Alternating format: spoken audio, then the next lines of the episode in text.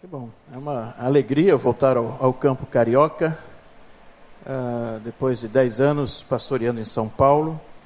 Passei aqui quase 20 anos, onde pude criar os meus filhos, morando ali na Tijuca, mas pastoreando no campo fluminense. E agora estando no campo carioca, já vou fazer meu processo de arrolamento ao pastor Rômulo, que estará assumindo que Deus o abençoe nesse ministério, nesta Assembleia Solene, a Ordem dos Pastores Cariocas, através do pastor Davi, a Associação dos Educadores Cariocas, a alegria de, de estar sendo honrado nesta hora e nesse culto. Eu quero desafiá-los nesta, nesta noite, ajudar-me a resolver um enigma ministerial. Talvez eu não, não pregue e nem faça uma palestra, mas eu quero compartilhar com os irmãos algo que está no meu coração quanto ao desafio na área de pastorear e de educar e de ensinar. Por isso eu convoco aqueles que foram os meus professores no seminário. Eu estou vendo aqui o professor Israel Belo, que foi responsável também de eh, me levar para longe. Eu terminei o seminário, terminando o seminário ali nos últimos meses, veio alguém lá de Dourados, em Mato Grosso do Sul, buscar um egresso do seminário, e ele eh, era o vice-reitor naquela época, e ele me indicou para estar ali em Dourados, então ele me deu o pontapé para me tirar do seminário e iniciar a minha jornada ministerial e magistral, ou magisterial. Ah, também vejo aqui ex-alunos, não é isso? Tem aqui colegas também do meu tempo do seminário. Pastor Bahia falou lá em 1980, nós estudamos juntos, chegamos ali, fomos contemporâneos. Então há colegas aqui no meu tempo de seminário, ex-alunos. Estou vendo aqui algumas ovelhas, estou acompanhado do pastor Jeremias, que eu creio que quando entrou no seminário já entrou na Junta de Missões Nacionais. Está completando quantos anos na Junta? 20 anos. Deus abençoe, Jeremias. É é o meu vice-presidente, eu tenho que tratá-lo bem. Ah, ele está me acompanhando nessa jornada. E depois, já num processo de aposentadoria, ah, Deus me traz de volta ah, para iniciar um novo ministério. Ah, eu quero destacar aqui com a permissão dos colegas, apenas duas pessoas é, foram minhas ovelhas que eu estou vendo. Uma já há mais de 20 anos que eu não não havia. Eu pensei até que ela já tinha ido à glória, mas não foi não. A irmã Luzia, onde é que está a Luzia? A Luzia Porto. Deolino. É a Luzia. Fica em pé, Luzia. Ela é mãe da educadora religiosa Tatiane que veio aqui à frente. Luzia era o braço direito do pastor lá em Alvorada. Quando eu consegui, uh, por um tempo, enquanto eu estudava, fazia o mestrado, uh, pastorear Alvorada em Santa Cruz, Luzia tinha uma renca de filhos, cinco filhos, mas assim uma escadinha, um atrás do outro. E ela ia segurando um, arrastando o outro para a igreja. Levados. Deu muito trabalho ao pastor. Uh, mas e ela, eu para entrar nas comunidades ali daquela região, eu tinha que ter algumas autoridades. Ela é uma autoridade ali na região lá do eh, João 23, eh, São Fernando, Alvorada, não é? E ela, eu entrava com ela, ela é a minha segurança. Mas ela era uma missionária evangelizando e falando. Mas quando eu chegava em sua casa, eu ficava eh, assim meio constrangido. Muitas vezes a panela, não é isso, Luzia? A panela muito pouquinho. E os filhos ainda traziam os coleguinhas da igreja. Brincavam naquele terreiro, naquele quintalzão. E a comida vinha assim, pela graça e o pão cada dia, Deus abençoando. Eu já vejo aqui, com a minha idade, e fazendo pedagogia, criou todos os filhos. Tem muitos filhos na fé. Mas a panela, mesmo que estava ali com aquele ah, feijãozinho, aquele arroz, nunca faltou. Não é? E Deus preencheu com graça a luz. E é que bom vê-la, vê-la assim, sempre animada e fortalecida na graça do Senhor. O outro é um pastor também. Meu, deu muito trabalho, foi quase meu embaixador do rei. Ali também é Marcos, é o Marquinhos mesmo. Fica em pé, Marquinhos. Pastor Marcos. É isso daqui. Agora, presidente, é isso? Não, executivo da Associação Real da nossa Convenção Carioca. Obrigado. É esse, ele não era tão assim, carequinha, mas ele era levado. Ele conta cada história que eu fazia, mas você merecia mesmo. Marquinhos, chegou um dia, pastor, eu fui convidado a pregar. Eu falei assim, aonde? Ah, não, nem sei onde foi a igreja. E ele já estava com o coração voltado para missões. Mas ele já dava com uma roupinha tão fraquinha. Eu falei assim, você tem paletó? Eu falei, não. Que que eu, como é que foi a história mesmo? O que, que eu fiz? Aí eu dei meu paletó para ele. 16 anos. Foi com aquele paletó em que a mão nem entrava assim, foi pregar. E hoje aqui um pastorzão de gente. Ai, que alegria. Poder estar com esta idade já, ultrapassando a terceira idade, e poder ver os irmãos aqui. Como eu quero desafiá-los nesta noite. Somos nós pastores e somos nós educadores. O Evangelho de Jesus me ensina ah, através do seu ministério. Marcos disse que Jesus saía pregando o Evangelho, curando as enfermidades e ensinando. Eu creio que somos nós ah, na extensão do ministério de Jesus. Temos essa dimensão ah, querigmática, ah, terapêutica e didática. Somos nós proclamadores, somos todos curadores, somos mestres. E a nossa fonte é a Bíblia, é a palavra de Deus. E eu quero, em vez de ler um texto bíblico, eu quero ler um texto da nossa eh, declaração doutrinária de fé da Convenção Batista Brasileira. Não sei se podemos usar aqui já o nosso, ah, as nossas imagens. Ah, já está aparecendo. Me ajude aqui. Isto. Ah, o primeiro item das Escrituras Sagradas diz assim: a Bíblia é a palavra de Deus em linguagem humana. E continua a nossa declaração de fé dizendo que é o registro da revelação, sendo Deus o seu verdadeiro autor, que tem por finalidade revelar os propósitos de Deus, seu conteúdo é a verdade, revela o destino final do mundo, ela é autoridade única a respeito de religião e de conduta e de doutrina, e ela deve ser interpretada sempre à luz da pessoa e dos ensinos de Jesus Cristo. Aqui está a base, a fonte do que pregamos e do que ensinamos. Quanto à ação educadora, ah, nós aprendemos de Jesus. E eu quero pegar esta palavra e, e utilizar esta sequência. A palavra de Deus em linguagem humana. É assim que cremos. Palavra é o sopro, está livre. É a comunicação interior. Quando temos contato com essa palavra viva, que é, é eficaz, que penetra na nossa alma. Mas quando afirmamos palavra de Deus, trazemos então o caráter revelatório de Deus trazemos o conceito uh, doutrinal desta revelação, desta autorrevelação. E quando afirmamos em linguagem humana, entendemos que esta palavra eh, revelada uh, está aprisionada a uma cultura e por isso uh, precisa ser transmitida e anunciada numa linguagem comunicável, inteligível e daí numa linguagem humana. Tenho então esta equação, essa, esse problema que eu preciso resolver. A minha vida devocional, a minha vida doutrinal e a minha vida acadêmica. Se o ministério de Jesus era proclamar, curar e ensinar, fico com essa terceira nesta noite, ensinar. E eu vejo Jesus me ensinando nesses três aspectos: a sua vida devocional, a sua vida discipular e a sua vida magistral. A aprendizagem dos apóstolos se dava pela vida pessoal de Jesus. Ao inquirir Jesus dizendo: Ensina-nos a orar, em Lucas capítulo 11, verso 1, os discípulos viram em Jesus sua vida devocional.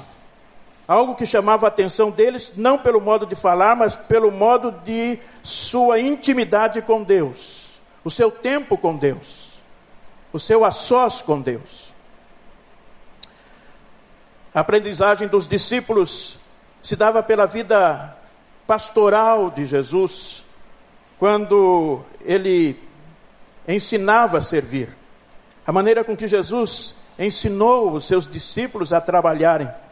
Assim diz Mateus 21, verso 6: os discípulos foram e fizeram aquilo que Jesus tinha ordenado. A multidão e a aprendizagem das pessoas se dava por esta vida magistral de Jesus. A maneira como ensinava, a maneira com que apresentava as suas verdades, falava às multidões. É assim que Mateus registra essa expressão quando Jesus acabou de dizer estas coisas, as multidões estavam maravilhadas com o seu ensino, com quem tem autoridade e não como mestre de lei. Ah, como vou trabalhar neste ensino da palavra na minha vida pessoal, na minha vida eclesial, comunitária e na minha vida social. Bem, uh, eu lembro da palavra de Tomás de Aquino, no século XIII, que disse assim: Cuidado com o homem de um livro só. Os muçulmanos consideram o Alcorão como a palavra incriada de Deus, revelada a Maomé através de Gabriel, o arcanjo da revelação. Os judeus, os judeus consideram a Torá como a palavra de Deus, de Javé, revelada diretamente por Deus através de Moisés. O livro dos Mormons foi entregue pelo anjo Moroni como a plenitude do evangelho eterno. O espiritualismo tem o livro dos espíritos de origem psicografada. Ah, então, Tomás de Aquino talvez não estava falando comigo, ah, porque nós não somos um povo de um livro só. Nós somos um povo de 66 livros, então estou fora da advertência tomista, na observação da Bíblia, não é isso? Esses é que estão com um problema com são Tomás de Aquino, com aqueles que tornam absoluto o texto matando a revelação divina. Bem, eu quero destacar se esta palavra é a verdade. Deixa eu ver se funciona aqui isto. Trabalhar essas três áreas na minha vida: devocional, pastoral e magistral.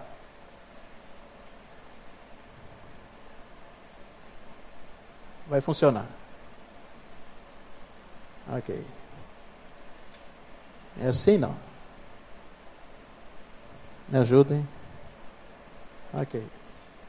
Uh, oi. Tecnologia, não é isso? É isso mesmo. É, ah, eu estou apertando. Microfone, nós aprendemos, agora eu vou lidar bem. Ok. Ah, legal. É isso aí. Ai, que bom. Agora, agora funcionou bem. É isso aí.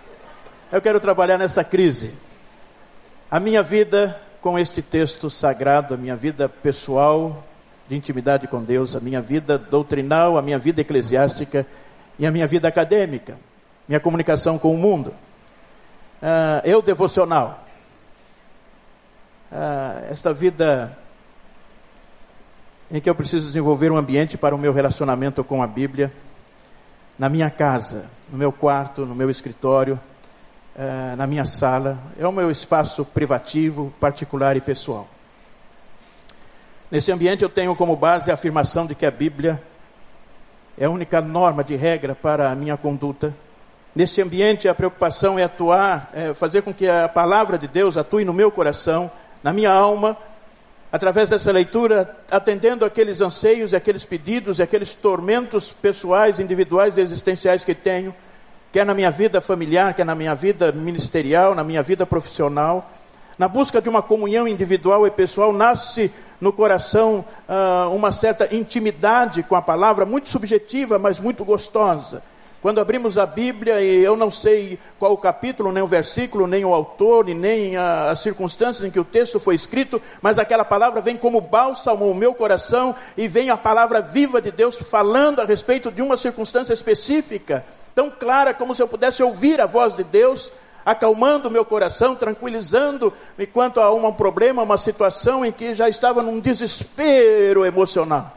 E aí vem esta palavra, e naquele momento a sós com Deus, não podemos explicar o que acontece.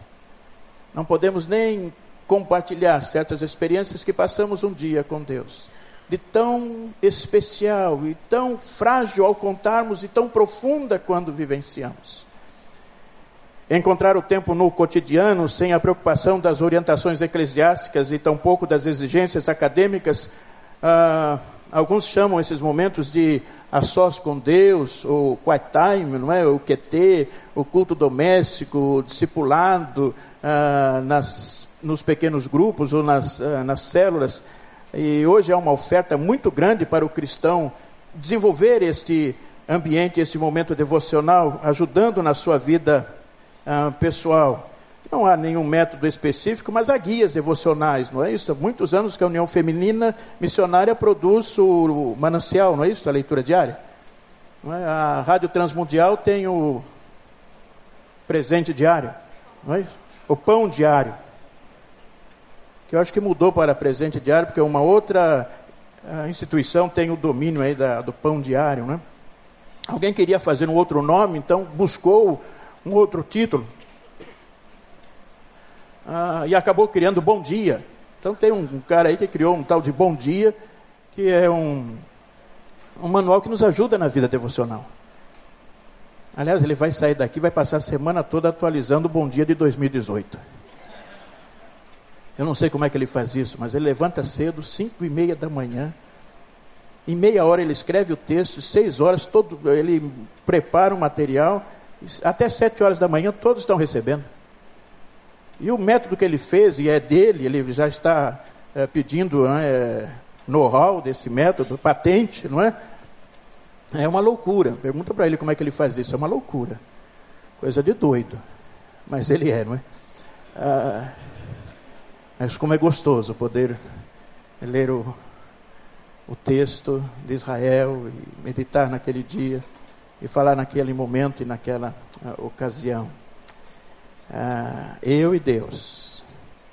Nesta aproximação bíblica, a meditação atenta a esta palavra que torna-se palavra viva de Deus naquela hora. Eu creio nisto. Eu creio neste uh, nesta graça.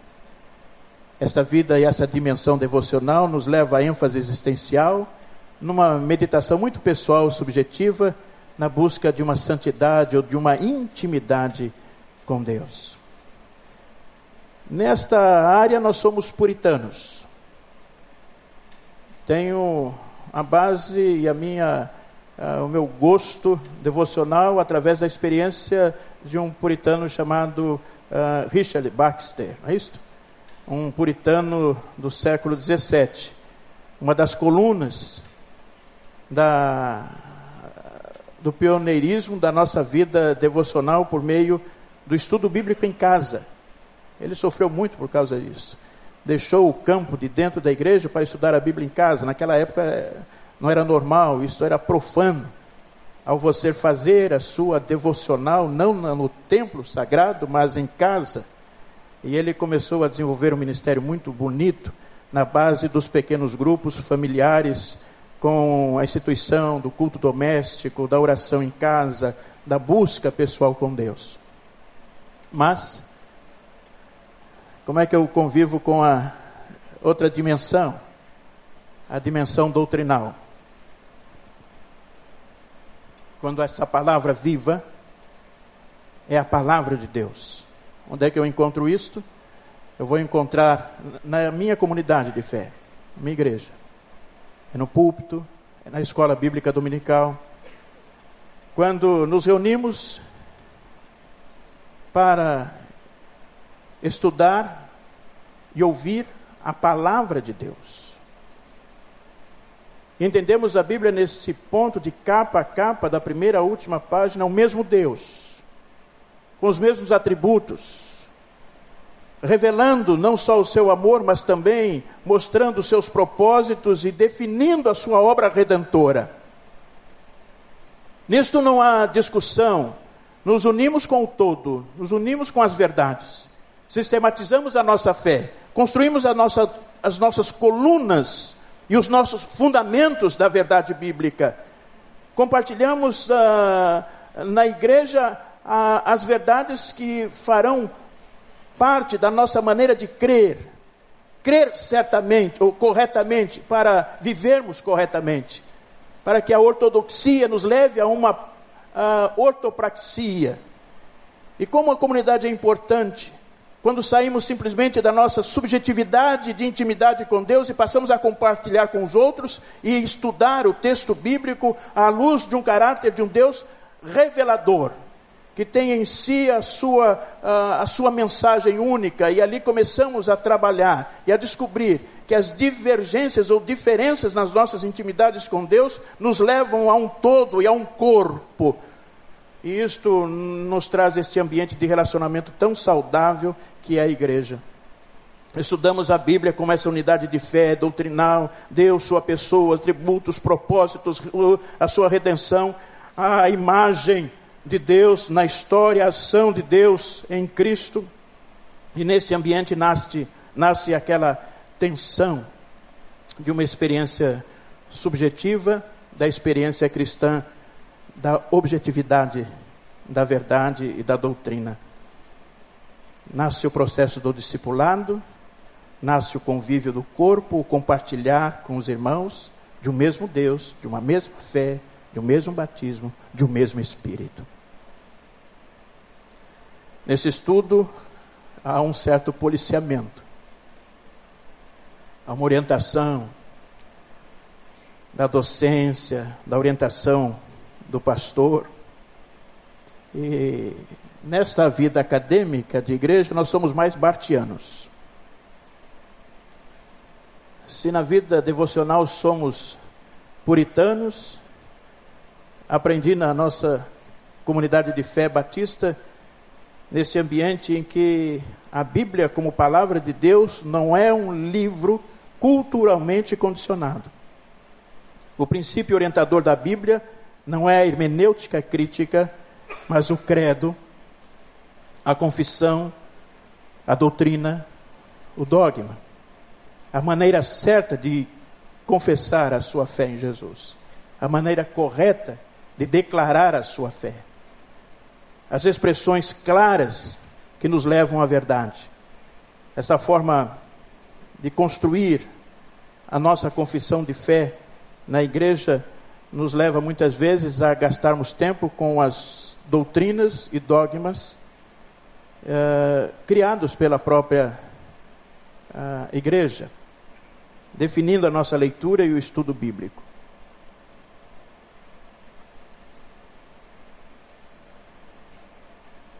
A ênfase dogmática, o estudo doutrinário e a busca da verdade cristã. Mas o terceiro elemento, a terceira dimensão. A Bíblia, eu e o mundo.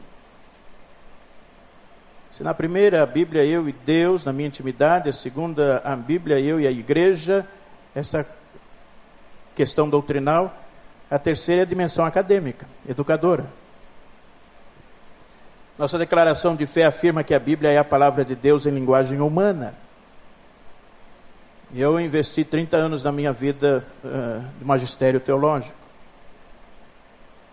trabalhando com esta realidade. Em casa eu vivi a minha experiência com Deus, na igreja a minha convicção de fé doutrinal, mas no seminário, na academia, eu trabalhei a Bíblia, cuja palavra e cuja mensagem divina estava aprisionada numa redoma cultural não é assim que nós pregamos? Não é assim que nós confessamos? Linguagem humana? Na educação teológica, utiliza-se todas as ferramentas e métodos do conhecimento humano para fazer teologia cristã. Numa harmonia da ciência, da psicologia, antropologia, geologia, história, geografia, filosofia, sociologia, paleontologia, filologia, para restaurar os primeiros leitores, o ambiente gerador do texto original. E é nesse ambiente que dispensa-se a leitura subjetiva, pessoal,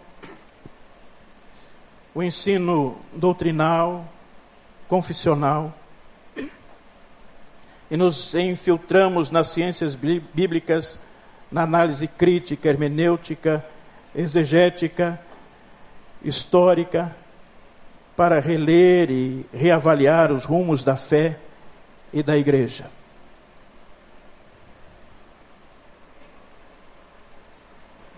Estão acompanhando a minha crise? Começa agora. E aqui eu, eu busco um educador, Rubem Alves. Ele disse: onde quer que o conhecimento absoluto haja se instalado, instala-se ao mesmo tempo um interdito contra o novo. Quando absolutizamos uma declaração literária como expressão única da verdade, destruímos a criatividade histórica. Ele disse: o novo é uma categoria da história. A verdade habita na eternidade. A história se altera, mas a verdade permanece imóvel. Ele disse: como falar do novo num discurso que se constrói sobre a priori da revelação final, ocorrida no passado? O homem não pode criar um novo, não pode construir novas verdades. A verdade não se constrói, descobre-se. E a verdade está no texto. Portanto, diz ele, conhecer é ler, mas nunca escrever. E aí ele cita uma frase interessante. Ele diz assim: Ah, agora eu entendo.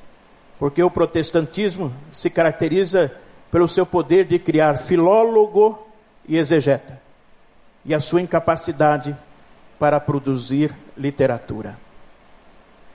Pessoas mais preocupadas com o texto do que com a vida do texto. E aí vem a minha crise nessas três dimensões. Eu quero a sua ajuda. Os seminários, as faculdades, os institutos bíblicos fornecem esta crise acadêmica dando ênfase teológica, o estudo crítico e a busca da liberdade de pensar. Ah, queridos, a minha crise está agora. Quando eu perco uma dessas linhas, nesse tripé ministerial. Quando a minha vida está voltada simplesmente à subjetividade espiritual o que interessa é o que Deus falou hoje comigo. E não o que a minha comunidade pensa.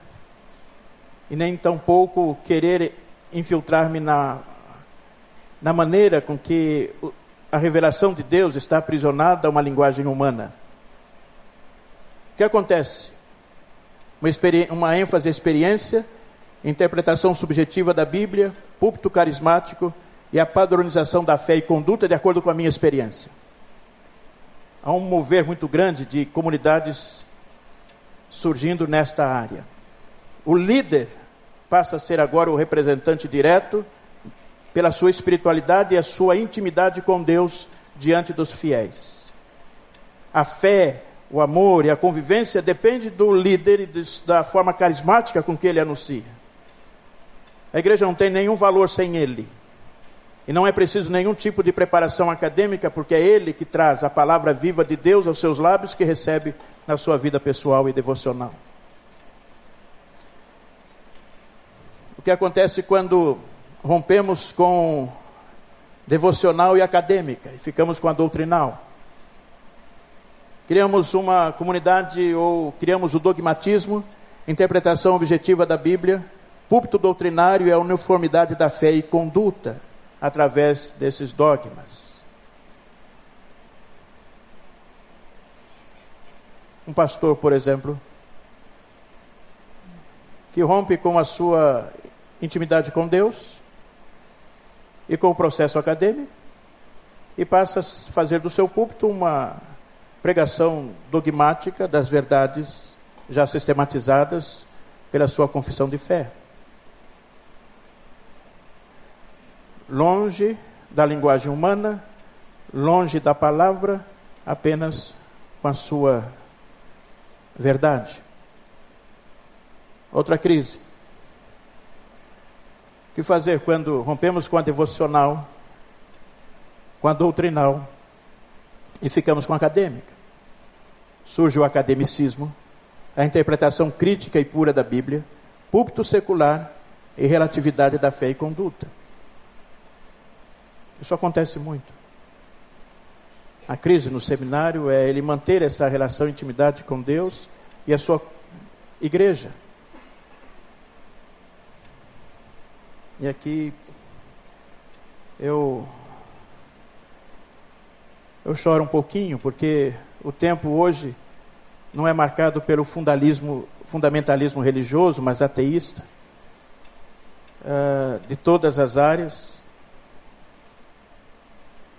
O que se fala hoje de fundamentalismo coletivista, confessionalista, comunalista, secularista, um cristianismo sem vida pessoal, um cristianismo sem verdades e um cristianismo sem crítica.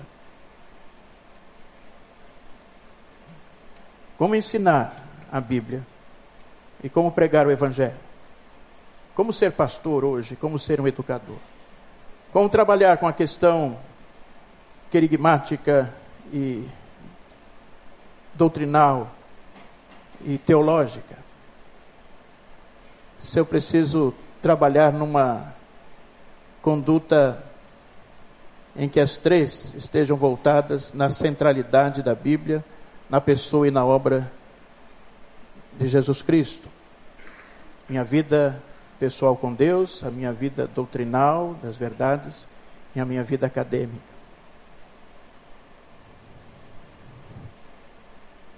E aqui eu apelo ao Exaltino, querido professor Exaltino.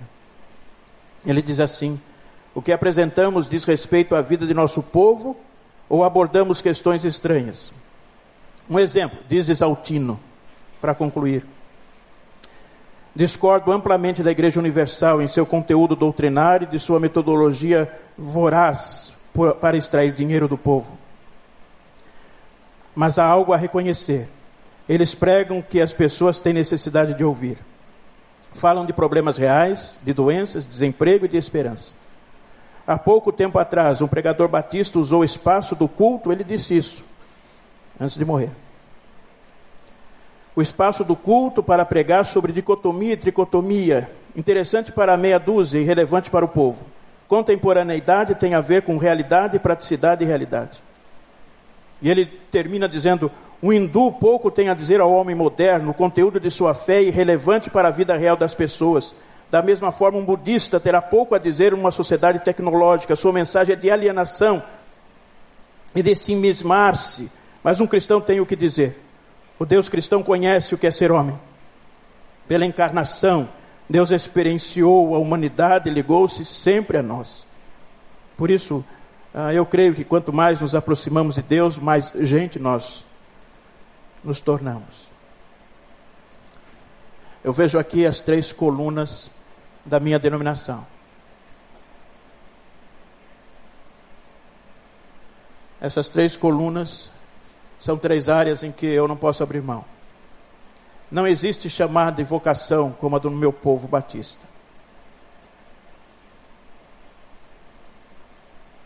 Há muita gente vocacionada, buscando cumprir a sua missão ministerial. Não existe povo evangélico que traz uma seriedade tão grande no aspecto vocacional. Não existe povo igual ao meu, batista, quanto à questão de igreja, da igreja local, da transparência da igreja local, do processo anticorrupção do sistema batista, embora estamos fugindo muitas vezes dessa transparência. Terceiro, não existe obra igual dos batistas quanto a visão do mundo, na linguagem humana, que é a nossa missiologia. Se destruirmos a nossa área vocacional e eclesiástica e missiológica, desaparece a nossa identidade batista.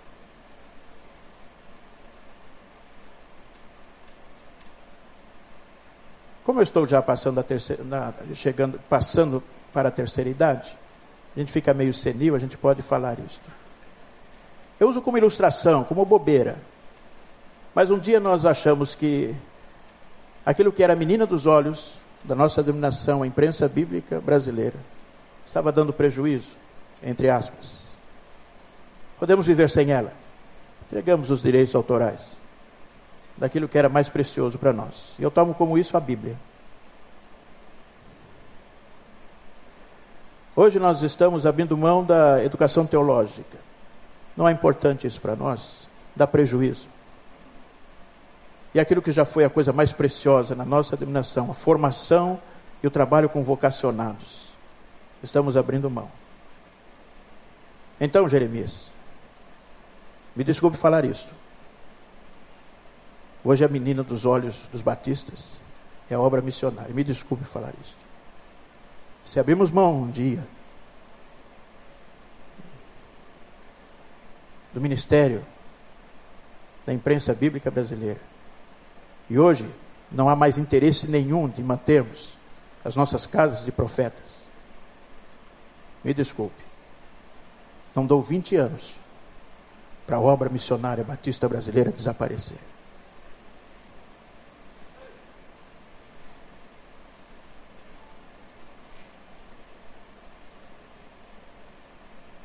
Quando um grupo de dogmáticos assumem uma instituição acadêmica, matam a liberdade de pensar, de trabalhar, de rever, de reconsiderar. Quando um grupo da subjetividade da vida carismática acha que isso é o tudo da, da ação de Deus, destrói a igreja e o pensar do povo. Eu estou em crise nos meus 60 anos. Mas uma coisa eu não quero perder a minha intimidade com Deus. Eu não vou substituir a Bíblia pela, pelo bom dia. E nem aquela Bíblia pesada, enorme que Israel criou, que para carregar é horrível. Porque ela me traz contemporaneidade. Ela me leva a uma individualidade com Deus. Me leva a compartilhar com outros. Meu filho Bruno, jogador, recebeu uma ligação do, do, Rio de Janeiro, lá de Macaé, de um, um profissional da bola, dizendo: Bruno, tem outro. Porque o do ano passado salvou a minha vida e o meu casamento. Eu falei: entrega o bom dia, mas entrega a Bíblia também para ele. Vai ajudar. Eu não abro mão da minha igreja, da minha comunidade de fé. Agora, quando uma instituição teológica passa a ser formada por professores que não têm nenhum comprometimento da sua intimidade com Deus e nenhum relacionamento com a igreja local, pelo contrário, cria uma ojeriza aos alunos contra a própria igreja. Eu fico em crise. Aqueles que deveriam estar levando seus alunos apaixonadamente a uma vida íntima com Deus e levar uma paixão grande à comunidade local tem destruído as nossas bases de verdade dentro da própria instituição. É inverte também. Que Deus me mantenha todos os dias na minha intimidade com Ele. A minha paixão com a minha comunidade de fé, onde eu exponho a verdade da palavra de Deus e os meus fundamentos doutrinais. Mas sempre vivendo na academia bíblica no ensino, de que a Bíblia precisa ser todos os dias atualizada na linguagem de hoje, na linguagem humana, na comunicação com o mundo. Nesta trilogia, nestas três dimensões, eu peço ajuda a vocês. Momento de oração. Ó oh, Pai, nesta hora, em que renovamos os nossos votos e nossa aliança contigo. Aqui estamos nós, pastores e educadores. Ajuda-nos a entender o mistério da tua palavra que fala individualmente ao meu coração. Mas podemos compartilhar as verdades com o povo e refleti-las e pensá-las e repensá-las num texto em que o Senhor nos deixou numa linguagem de gente. Porque o Senhor nos fez assim, gente. Pedimos a tua graça e a tua sabedoria para entendermos a tua palavra. Em nome de Jesus. Amém.